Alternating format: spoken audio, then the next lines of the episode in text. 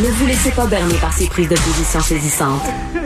Geneviève Peterson est aussi une grande sensible. Vous écoutez Geneviève Peterson. Excusez, je ris de la promo, il y a des petites pleurs en arrière. Je suis une personne sensible, j'ai l'air tough, mais je suis sensible.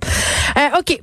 Les élections, est-ce que les jeunes, euh, ils vont aller voter? Je pense que c'est une question qu'on se pose à chaque fois qu'on est en campagne électorale, mais là, plus particulièrement parce que évidemment, il y a toute la crise des changements climatiques qui occupait vraiment beaucoup l'espace là, avant qu'on plonge en pleine COVID-19. Là, c'est un peu revenu les préoccupations, euh, surtout avec la température qu'on connaît euh, cet été. Puis aussi pour la suite des choses aussi, je pense que bien des jeunes qui sont inquiétés par l'avenir économique du pays. Donc, est-ce que ça va amener les jeunes à aller voter plus massivement? Est-ce que ça intéresse euh, plus de jeunes que d'habitude la campagne électorale? On va se poser ces questions-là avec Danielle Jocelyne Autou, qui est directrice des communications et d'engagement stratégique pour l'organisme L'Apathie. C'est plate. Euh, Madame Autou, bonjour.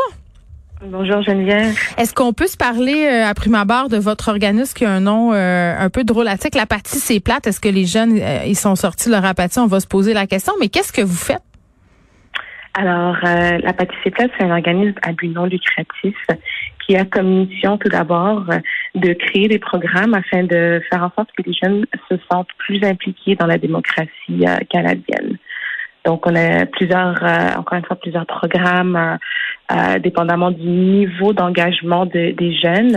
On essaie vraiment de, les impliquer à chaque niveau de, de notre démocratie et système politique. Est-ce que c'est un préjugé de penser que les jeunes s'intéressent peu à la politique? C'est vraiment un, gros préjugé qu'on essaye à tout prix de, de debunk. tout d'abord parce que les tendances de, de vote depuis 2015 chez les jeunes a, augmenté extrêmement, euh, je pense, de 18% Avant 2015, c'est clair que les tendances de, de, turnout chez les jeunes étaient beaucoup plus basses. Mais euh, depuis 2015, on augmente, euh, on, on, réalise vraiment que les jeunes s'impliquent de plus en plus. Et ouais, depuis la dernière année et demie, c'est sûr qu'on espère voir mm. ce reflet-là. Mais pourquoi euh, est-ce que est-ce que vous expliquez euh, cet, engouement qui est croissant depuis 2015 À quoi vous l'attribuez?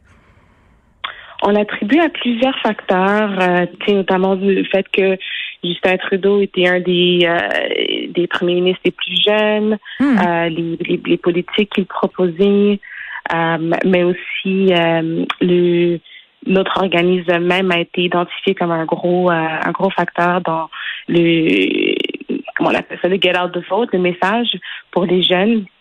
Mais on attribue beaucoup ça, au fait que ben, Justin Trudeau a pu parler aux jeunes, a pu écouter euh, euh, leur demande et à impliquer mhm. ça dans, sa plateforme.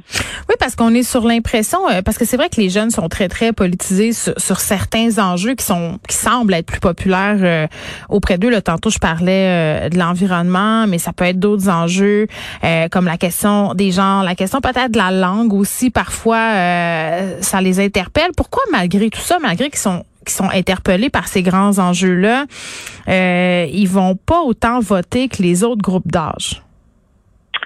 Ben tout simplement parce que euh, on, a, tendance à réaliser que les jeunes ont un sentiment de mécontentement envers le système politique, de méconfiance. Ils ne font pas nécessairement confiance au système politique. Euh, ils ne se sont pas vus, ils ne se sont pas représentés par le système en place, ce qui fait que ben on s'engage à travers d'autres moyens on s'engage sur les réseaux sociaux, on s'engage euh, euh, de, de façon plus informelle, donc on organise des marches, des mouvements, euh, mais c'est tout aussi important de marier ces, ces efforts informels-là avec les systèmes en place pour avoir vraiment les résultats qu'on cherche à avoir. Ben pour avoir une voix, parce que c'est beau se prononcer sur sur Instagram euh, et faire des marches. Euh, si on n'est pas énormément de personnes, ça n'a pas grand poids politique. Là, c'est vrai par contre qu'il y a eu des grands mouvements sur les médias sociaux qui ont amené des politiciens à se poser des questions ou à se positionner ou à changer des politiques. Mais bon an mal an, au jour le jour, euh, c'est un peu prêché dans le désert. Je dirais pas que c'est prêché dans le désert. Je pense que encore une fois, il y a, y a, deux voies d'engagement, l'informel et le formel, et c'est tout l'un est tout aussi important que l'autre. Maintenant, les politiciens qui arrivent à comprendre et à écouter ce qui se passe dans les espaces informels tels que les réseaux mm. sociaux ont tendance à avoir beaucoup plus euh, d'impact chez les jeunes. OK, fait qu'il y a des politiciens qui, qui ont suivi la parade et il y en a d'autres qui ont de la misère à embarquer dedans. On veut des noms. On veut des noms, Madame Autou. Vous me parlez de vous, ben, vous me parlez de Monsieur Trudeau là qui a l'air plus connecté euh, euh, sur les jeunes. Moi, je, je remarquais euh, au plan provincial, par exemple, Québec solidaire qui utilise beaucoup Instagram, ils font des vidéos, ils vont là où les jeunes sont, puis ils leur parlent leur langage. C'est peut-être ça aussi la clé pour les intéresser à la politique, parce que c'est sûr que les formes oh. plus figées, c'est moins intéressant là, pour cette génération-là qui est plus connectée.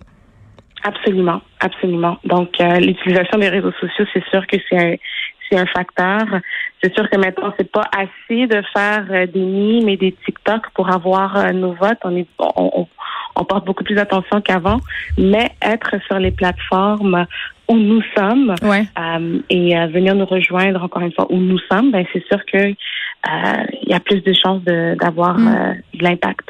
Mais c'est ça, je trouve ça quand même euh, fondamental de faire la distinction entre un politicien un peu racoleur qui va danser sur TikTok et quelqu'un qui se sert de cette plateforme-là de façon efficace. Le Jack Minting, quand même, sur TikTok, il, il fait toutes sortes de choses. Mais puis moi, je suis pas sur TikTok encore, pardonnez-moi. je pense que je pense que je m'y refuse vu mon âge vénérable de 39 ans. Mais mais c'est quand même un piège pour certains partis politiques de vouloir avoir l'air cool en étant sur les les médias sociaux aussi. J'ai l'impression que c'est une arme à deux tranchants.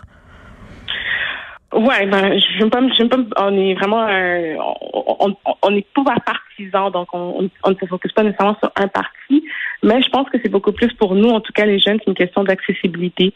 Euh, danser, encore une fois, c'est pas, c'est mm. pas ça qui nous va, qui va nous amener aux urnes, mais euh, si les politiciens ou les candidats qui, qui arrivent à parler notre, langage et tout simplement arrivent à nous faire euh, porter attention à leur plateforme et à leur politique et à leurs candidats, ben c'est sûr qu'on va on va on va porter on va, les suivre.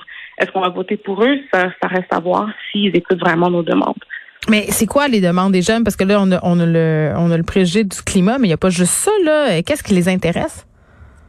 Donc, euh, comme priorité nommée pour ces élections-là, on a la, la pandémie, bien évidemment, euh, suivie de proche par le climat, ensuite par la réconciliation euh, autochtone et en général le, climat racial qui, qui est chaud, qui a, qui a chauffé la dernière année et demie. Et puis, comme dernier point, on a nommé côté économique le, le logement et l'économie en général que les jeunes vont hériter. OK, donc ce sont ces aspects-là qui les intéressent davantage. Est-ce que vous voyez une différence, Madame Outou, entre l'intérêt des jeunes, par exemple, pour la politique fédérale, provinciale ou municipale? Est-ce que au municipal, c'est très, très difficile euh, d'enjoindre les jeunes à se rendre aux urnes?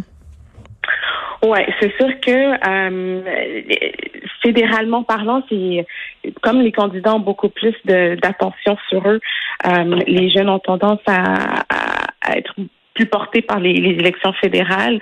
Encore une fois, on doit rappeler par contre aux jeunes qui on, on vote pas nécessairement pour Jagmeet Singh ou Justin Trudeau ou euh, euh Ça, je pense qu'il faut pas juste le rappeler aux jeunes, madame, tous les gens ont tendance euh, ouais. c'est ça.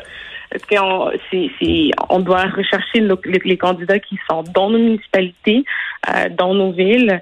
Euh, mais effectivement, c'est sûr que les, élections municipales et provinciales ont moins d'attention chez les jeunes que, les fédérales. Ah, puis peut-être que si on pouvait voter en ligne, euh, on participerait beaucoup plus, puis les jeunes inclus. Danielle Jessine Auto, merci, qui est directrice des communications et d'engagement stratégique pour l'organisme La Patie, c'est plate. Merci beaucoup, Geneviève. Merci.